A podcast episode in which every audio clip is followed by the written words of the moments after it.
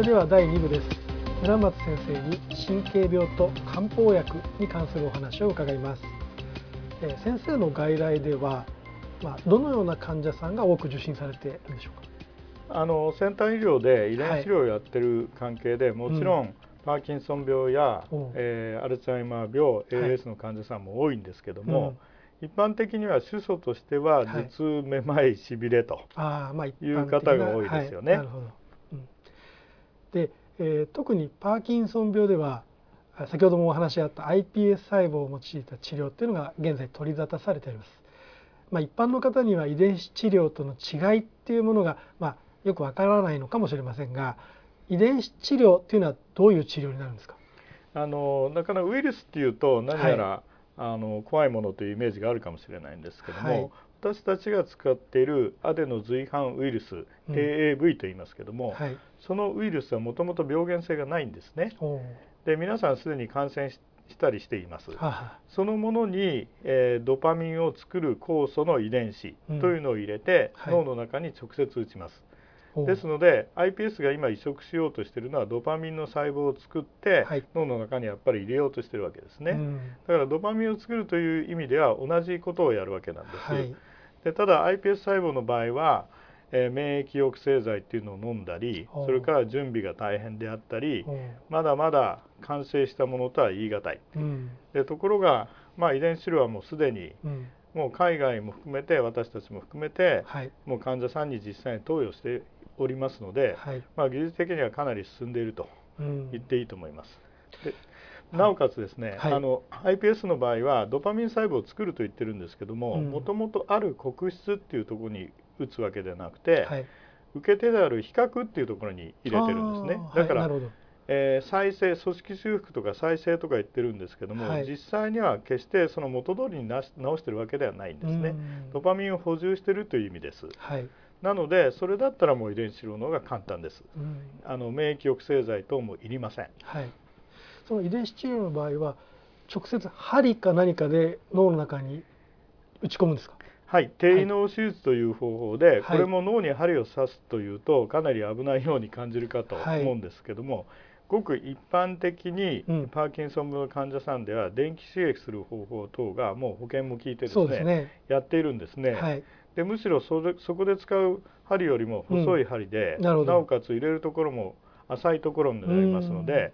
その浅い場所なんですか？そうです。あの比較というところになります。はい、DBS っていう場所は、はいあの視聴価格というもっと深いところになりますね。はい、ですので、まあ、今時その MRI ガイドでその座標を使ってやりますので、うん、1ミリずれずに注入することができます。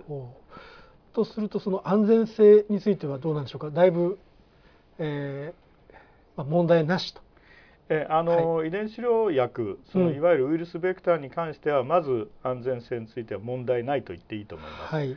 ですので、まあ、針を刺す脳に針を刺す時にたまたま血管に当たってしまう、うん、そういうそういう稀な、はい、まあ、事故ですね、うん、まあ、これはあの電極入れる手術でも、えー、どうしても避けられないリスクはあります。そうです、ね、ただ非常に低いです、はい、なのでそのリスクを除けば極めて安全と言っていいと思います、はい。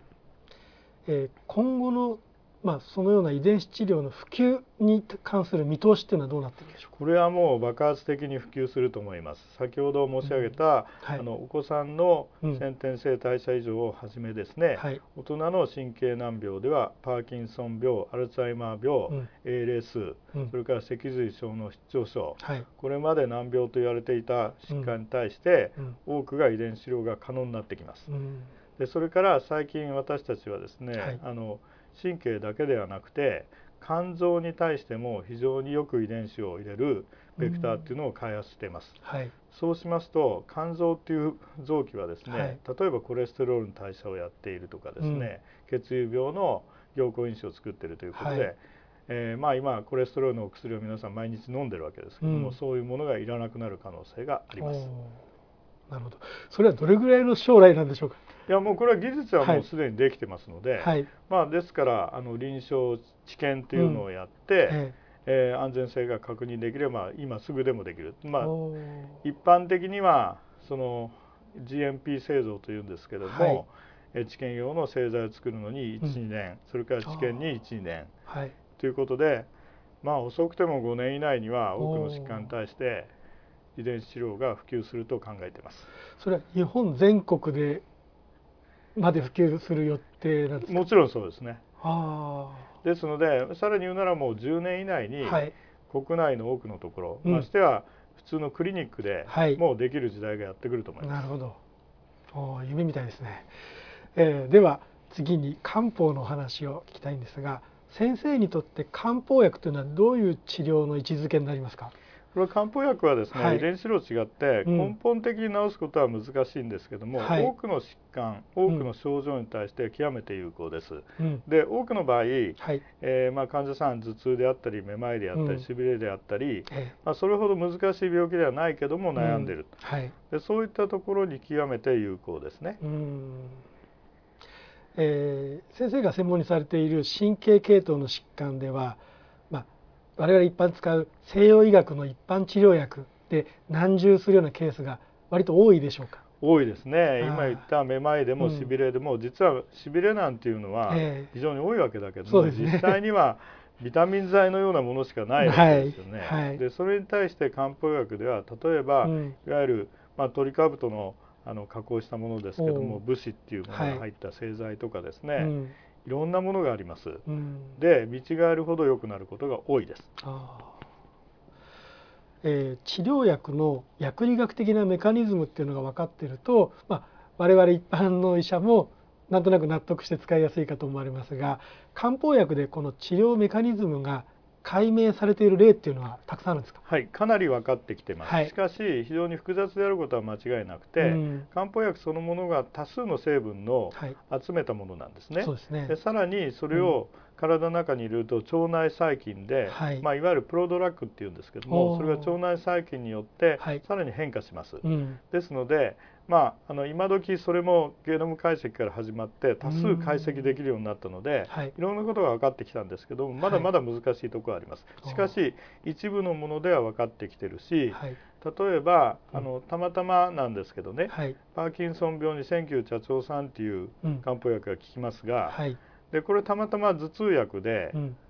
パーキンソン病患者さんが頭痛だったので使ったらパーキンソン病の症状も良くなったと。なるほどで後付けではい。どういうメカニズムかっていうのをネズミの実験等で調べるとですね、これはドパミンの代謝をはい。活性化する、はい。活性化っていうのは、えーまあ、ドパミンがえー減っちゃうのをうん。抑制するという意味ですね、はい。なのでドパミンの量が増えるというのが実験的にも明らかになっています。なるほですので、まあ、このような形ですね多くの漢方薬のメカニズムが解明されつつあるところですね、どうん。あ先生が使っているその漢方の概念は、えー和漢になるんですか？それとも中医学の方になるんですか？これはですね、はい。